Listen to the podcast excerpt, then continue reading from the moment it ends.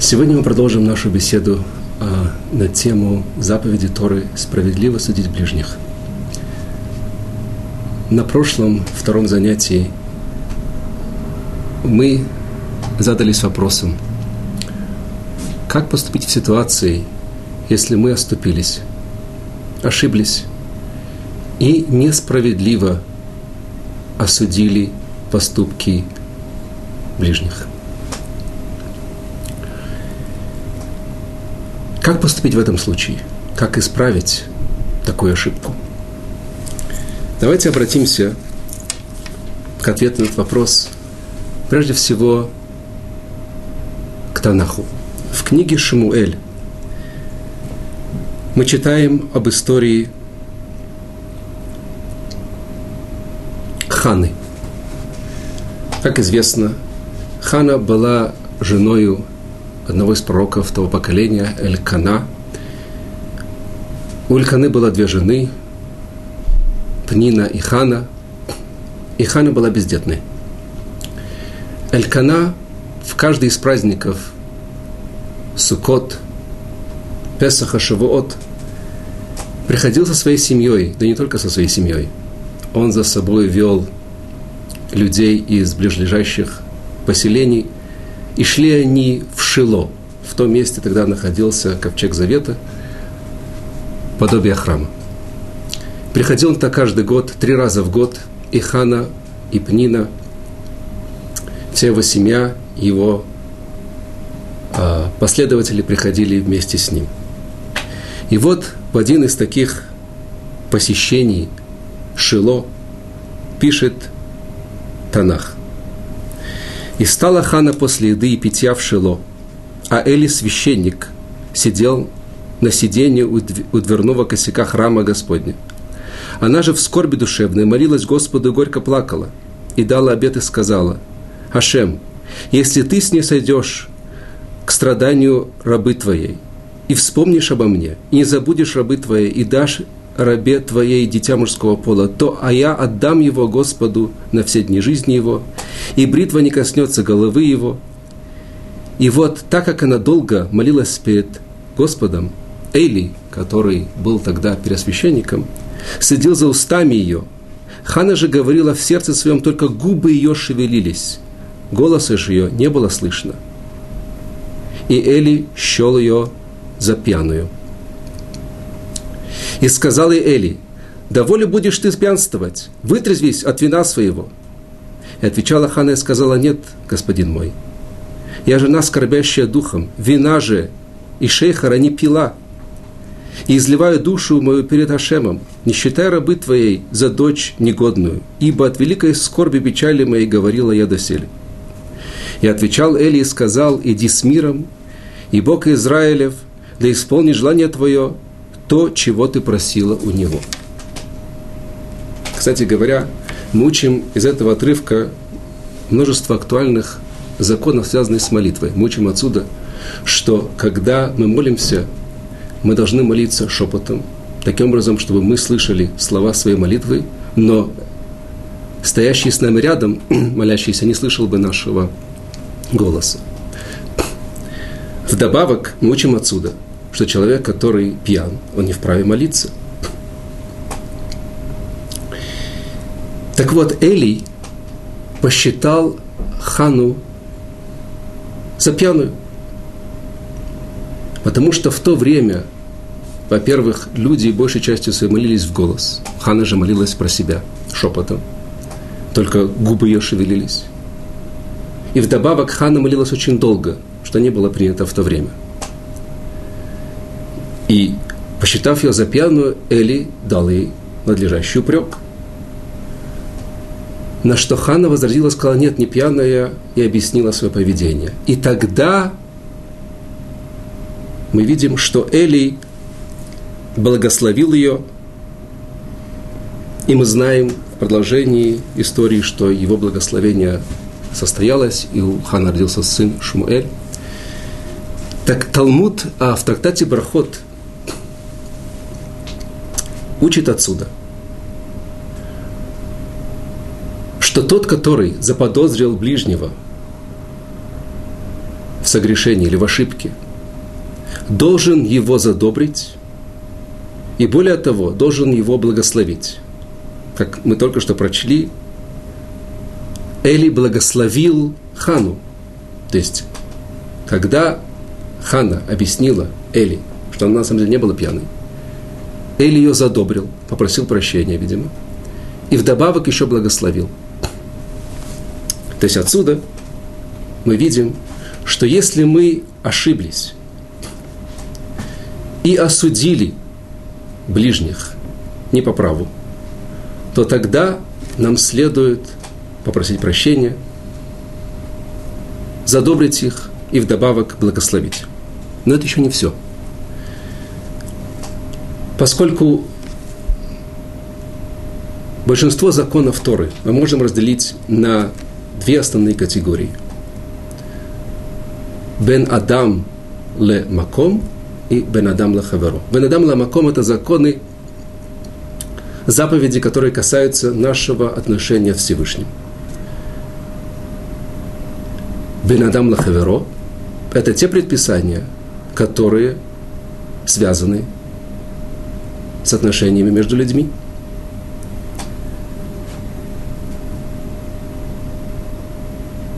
Что будет в случае, если человек совершил ошибку и согрешил перед ближними, обидел их,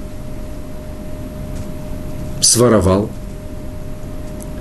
тогда он должен попросить прощения, либо вернуть сворованное. Вдобавок, после возвращения сворованного должен попросить прощения, это об этом говорит Мишна в трактате Бавакам. Но и вдобавок он должен раскаяться перед Всевышним, потому что Всевышний заповедовал нас, как обращаться с окружающими.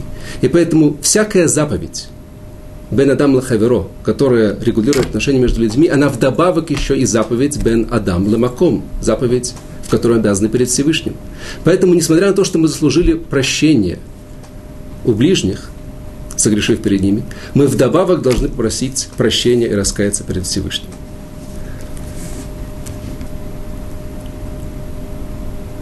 А что будет в случае, если мы по ошибке неправильно осудили поступок ближних? Но об этом ему не стало известно. И вдобавок – никакого ни эмоционального, ни материального вреда ему вследствие этого не было причинено. Как поступить в этом случае?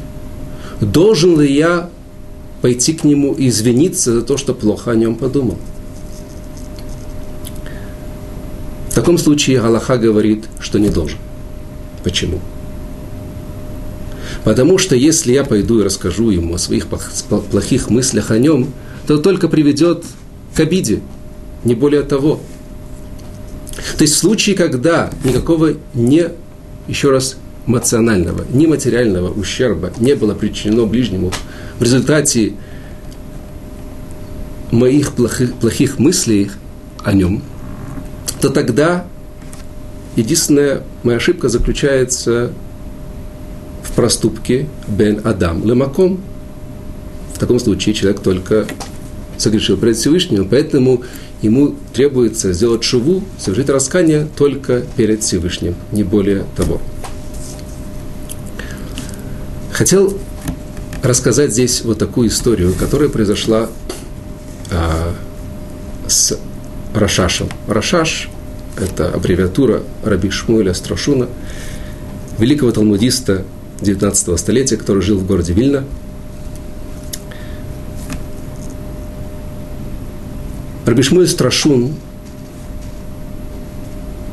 кроме того, что был великим знатоком Торы, был еще состоятельным человеком и содержал то, что мы называем гмах. То есть фонд, фонд беспроцентных суд. И вот в один прекрасный день приходит к нему некий еврей и просит одолжить определенную сумму денег.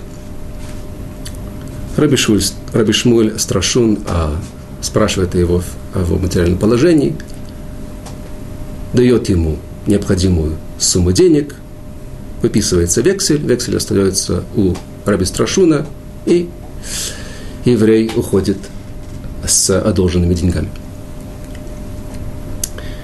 Надлежащий срок выплаты.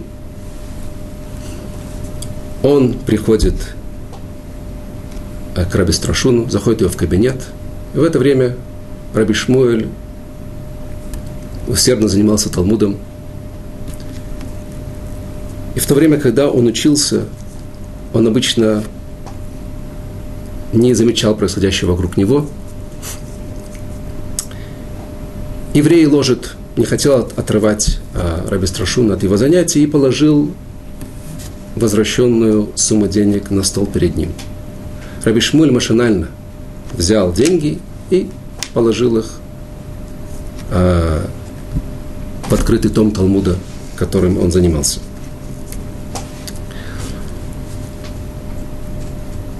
Через некоторое время Раби Шмуль, проверяя векселя, обнаружил вексель того самого долга, который был возвращен. Но он об этом не знал. Он-то подумал, поскольку вексель находится в его картотеке, стало быть, деньги не были возвращены. Он подождал немножко. Справился о положении э, этого еврея, ну, еще подождал. В конце концов, вызывает его к себе и говорит, так-то и так-то. Есть очередь, есть другие нуждающиеся, деньги нужно возвращать. Говорит ему, Аид, я вернул деньги. Говорит, Раби Шмуль, я понимаю, но вряд ли ты вернул деньги, поскольку, так сказать, когда я, мне возвращают одолженные деньги, я, так сказать, вексель, документ о долге отдаю отдаю тому, кто одолжил, так сказать, вексель уничтожается. Поскольку он находится у меня, стало бы, деньги не были возвращены. Как так? А Юд утверждает, вернул деньги. Ну, Раби Шмуль, Раби Шмуль говорит, я очень извиняюсь, но деньги, видимо, не были возвращены. Назначается день суда. Весь Вильна ходит, так сказать, ходуном. Как так? Какой-то бедняк осмелился судиться с великим раввином, Рабишмолем, Страшуном. Понятное дело, а, бедняк проиграл судебное дело и битву, войну. В результате, так сказать, он разорился, сын его от и позора за отца уехал в другой город. В один добрый день Рабишмуй Страшун занимаясь в своем кабинете, открыл тот самый том Талмуда и ужаснулся. Он увидел там те деньги, которые положил туда бедный еврей. Он сразу же понял свою ошибку, вызвал к себе.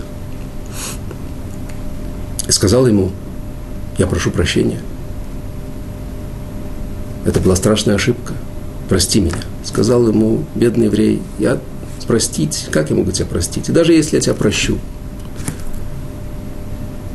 бизнес я свой потерял из этой истории. Сын мой уехал в другой город, и даже на праздники приезжает из-за стыда за своего отца. Прощу-то я прощу, но ведь жизнь моя-то разрушена. Сказал ему Раби Шмуль, дай мне день подумать, как, как, как исправить эту ошибку. На следующий день он зовет к себе еврея и говорит ему, ты знаешь, я навел справки о твоем сыне, у меня есть дочь. У меня есть дочь.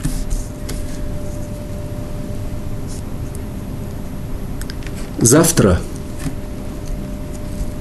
на субботней молитве я объявлю, объявлю в синагоге – что произошла ошибка, что на самом деле ты деньги вернул. И если люди подумают, что я просто хочу, так сказать, помочь тебе, на самом деле я все это выдумал из головы, они не станут отрицать истинности моих слов, когда я скажу, объявлю о помолвке между моей дочерью и твоим сыном. Сказано, сделано. Так он и поступил. Публично просил прощения у бедного еврея, и была сыграна свадьба между дочерью великого Гаона Шмуля Страшуна и сыном бедного еврея. Очень поучительная история, поскольку мы учим отсюда, что когда, если мы даже оступились и осудили несправедливо, и вдобавок еще и причинили вред, то всеми силами мы должны постараться исправить эту ошибку.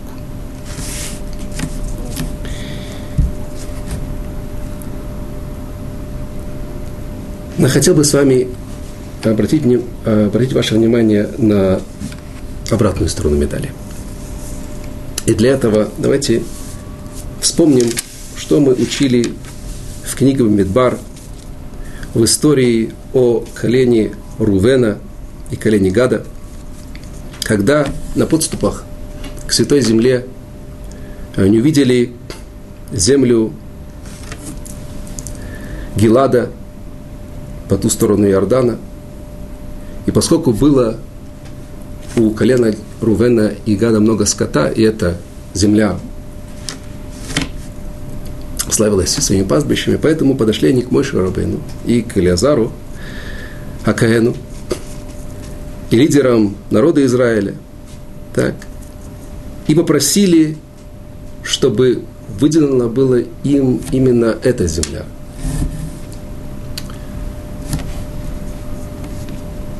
На что Моше Рабейну, как мы знаем, разгневался. Однако а колено Рувена и колено Гада пообещали Моше Рабейну и сказали, читаем, и подошли они к нему, к Моше Рабейну сказали, овечи загоны построим мы для скота нашего здесь, и города для детей наших, сами же мы первыми вооружимся и пойдем перед сынами Израиля – доколе не приведем их на место. А дети наши пусть останутся в городах укрепленных для защиты от жителей этой земли. Не возвратимся мы в дома наши, пока не расселятся сыны Израиля, каждый в наделе своем. И сказал им Мошарабейн, если вы сделаете это, если вооруженными пойдете перед Ашемом на войну, и пойдет каждый из вас вооруженным за Эрден перед Господом, доколе не прогонит он врагов своих от себя, и покорена будет земля перед Ашемом, а затем возвратитесь вы, то будете чисты перед Ашемом и перед Израилем. И будет земля это вам владение перед Ашемом. Обратите внимание, сыны Рувена и Гада в своем предложении сказали, мы первыми вооружимся и пойдем перед сынами Израиля. Однако Моша Рабейну, согласившись на это условие, добавил, и пойдет каждый из вас вооруженным за Иорден. И тогда будете чисты вы перед Хашемом и перед Израилем. Отсюда Мишна в трактате Шкалим учит очень интересное правило. Из этого посука, из этой истории – Время, когда стоял храм, мы знаем, что э,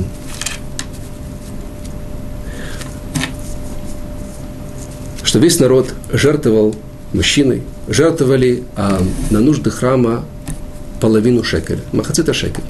И в память об этом, кстати говоря, у нас, у нас существует традиция, что в канун Пурима а в полуденную, в перед полуденной молитве в канун Пурима мы жертвуем половину шекеля, макацита шекель, или половину другой принятой монеты, если речь идет о хуцларец, о диаспоре, жертвуем на нужды цдаки. Однако во времена храма Махацита шекель, половина шекеля, которую жертвовал народ Израиля, шли на нужды храма. И пишет Мишна а, в трактате Шкалим, что три раза в год казначей храмовой казны забирали монеты из, а, из казны на покупку жертвоприношений и так далее. Так, там приводит Мишна следующую Аллаху, что казначей, который заходит для того, чтобы взять эти деньги, не вправе заходить туда с длинной одеждой, с подшитыми полами, а также в тфилин или с амулетом. Почему? Потому что, чтобы не возникло подозрение, что зайдя туда, он кинет монету полы одежды для себя, либо спрячет ее в трещину, которая есть э, в коробочке тфилин, либо в амулет. И тогда люди скажут, если он, скажем, обеднеет, то люди скажут, вот, из-за этого греха он обеднел. А если он, наоборот, разбогатеет, то люди скажут, вот, из-за того, что он наживается на, на деньгах, предназначенных храму, он разбогател. Потому что человек, пишет Мишна, должен быть чистым перед ближними в своих поступках и перед Всевышним. Откуда мы это учим? Из того, что Моша Рабыну сказал сынам Рувена и колену Гада, и будете чистыми вы перед Израилем и перед Всевышним. То есть, если вы исполните то, что пообещали, и вдобавок еще все вооружитесь, и не вернетесь, пока не завоюете и не разделите всю Израиль для остальных колен Израиля, пока вы это не сделаете, вы не будете чисты. Только сделав все это, вы будете чисты в глазах Израиля и в глазах Всевышнего. И вдобавок продолжает Мишна.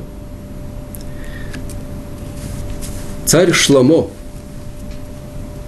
в книге Мишлей сказал – Умацахен весехель тов бейней элоким вадам.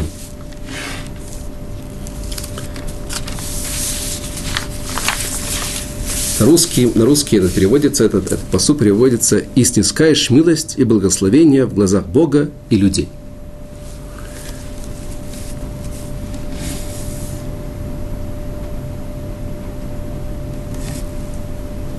Из этих источников мы видим, что в наших поступках мы должны быть очень осторожны и никоим образом не накликать на себя подозрений других людей.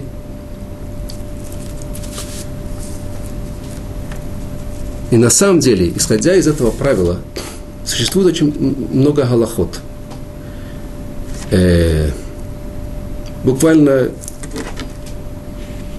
во всех сферах еврейского закона мы находим постановления Хахамим, которые связаны с Марит Айн, то есть запреты, которые Хахамим постановили не делать таких поступков, которые бы не казались подозрительными и неправильными в глазах окружающих.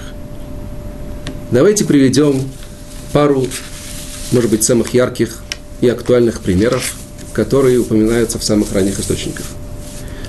Первый пример мы находим а, в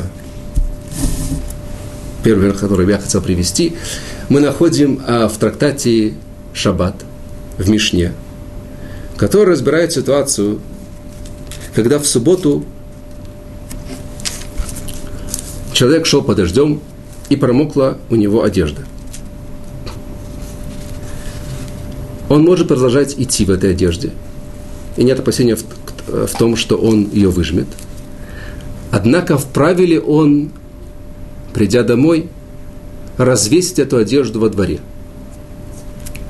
Говорит Мишна, не вправе он этого сделать. Почему? Чтобы не заподозрили окружающие, что он постирал в субботу. Мы знаем, что стирка в субботу запрещена. Запрещена она как Малахет Мелабен, то есть мы знаем, что мы учим запрещенные действия в субботу из тех творческих, созидательных действий, которые делали на нужды храма в пустыне. И одно из них отбеливали шерсть для нужд храма. Так вот, стирка – это род отбеливания. Стирать в субботу запрещено. Так, чтобы люди не подумали, что он постирал в субботу, запрещается ему развесить мокрую одежду. И даже добавляет Талмуд – если он хочет это сделать в своем доме, тем не менее это будет запрещено. Поскольку Хахамим запретили это таким квадратным постановлением, что если во дворе это запрещено, чтобы люди его не заподозрили в том, что он постирал в субботу, то и в укромном месте тоже будет запрещено. Не разделяем. Если запрещаем, так запрещаем на всех ситуациях. Кстати говоря, мнение Тософот, что это только относится к тем поступкам, в которых может возникнуть заподозрение, э, подозрение, что человек нарушил запрет Торы. Однако, если речь идет о, о поступке, о действии, при котором заподозрит о нарушении только равинского постановления Медарабанан, тогда это будет запрещено сделать публично, однако в укромном месте это разрешается. Так вот, вот, пожалуйста, вам пример.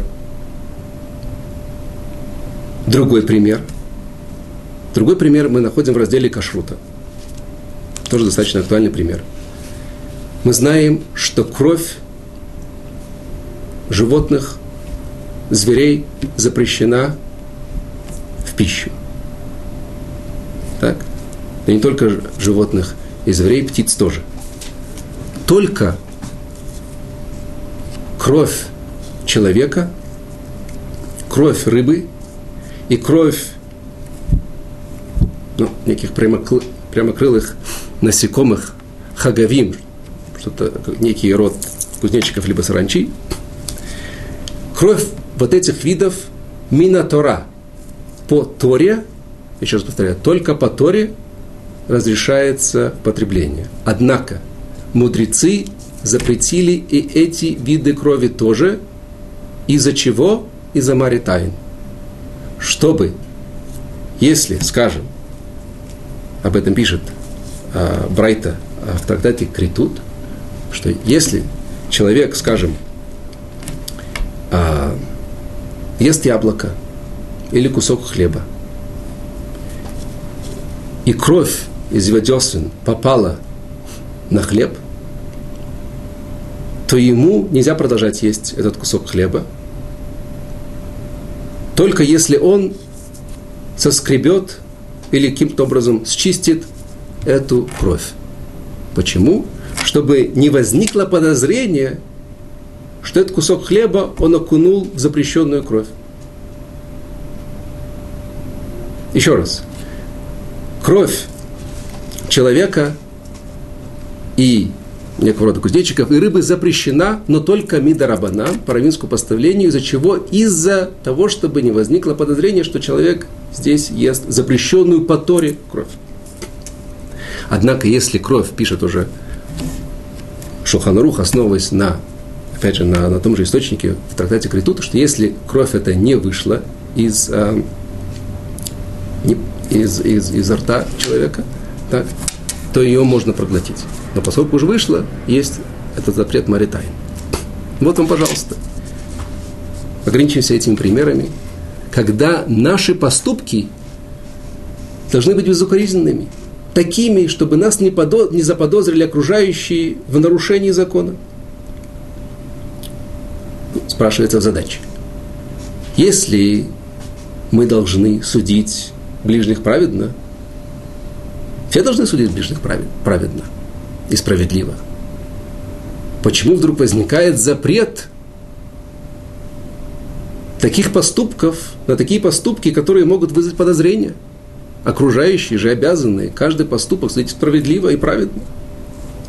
Ответ на это мы находим в книге Сефер Хасидим, который написал великий представитель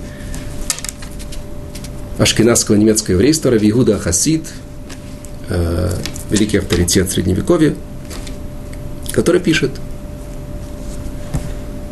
что запреты эти, Марит Ай, мудрецы постановили для того, чтобы не, искуш, не искушать окружающих. То есть не ставить их в ситуацию испытания, когда они должны будут судить других справедливо. Поэтому, поэтому поступки, поэтому поступки должны быть такими, которые бы не вызвали, не вызвали никакого подозрения о нарушении закона Торы.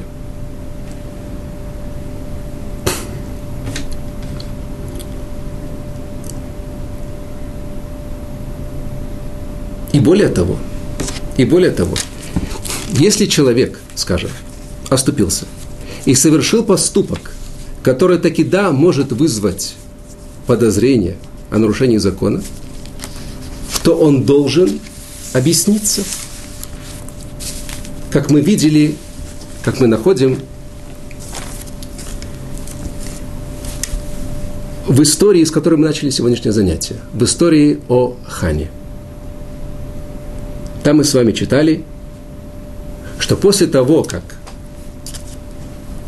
Эли Акоин упрекнул Хану в том, что она пришла в храм пьяной, она сказала, нет, господин мой, я не пьяна. То есть она сняла с себя то подозрение, которое неправомерно возложил на нее Эли Акоин. Стало быть, Давайте возьмем ситуацию, которую мы разбирали на прошлом занятии. Так. Помните, мы говорили об истории, если вам случилось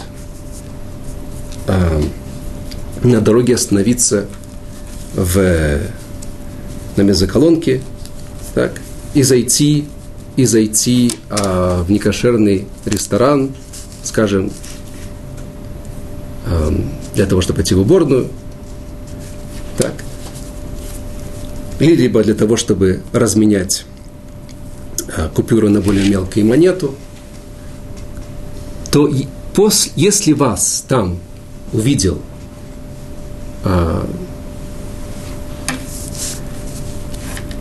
человек, который знает – о еврейском законе. Скажем, он увидел вас выходящим из этого некошерного ресторана. Либо он зашел туда разменять монету, а вы зашли для того, чтобы воспользоваться туалетом. Так? Вы должны будете ему объяснить цель своего похода в этот некошерный ресторан – так? Но вдобавок, если он туда зашел, то он тоже будет с вами обязан объясниться. В общем, если мы совершили, если человек совершил действие, которое может вызвать у него подозрение, так, в первую очередь, еще раз скажем, что он не должен его совершать. Но если по необходимости его таки да совершил, то он должен объясниться перед окружающими, чтобы снять с себя всякое подозрение. Окружающие же со своей стороны должны судить его справедливо.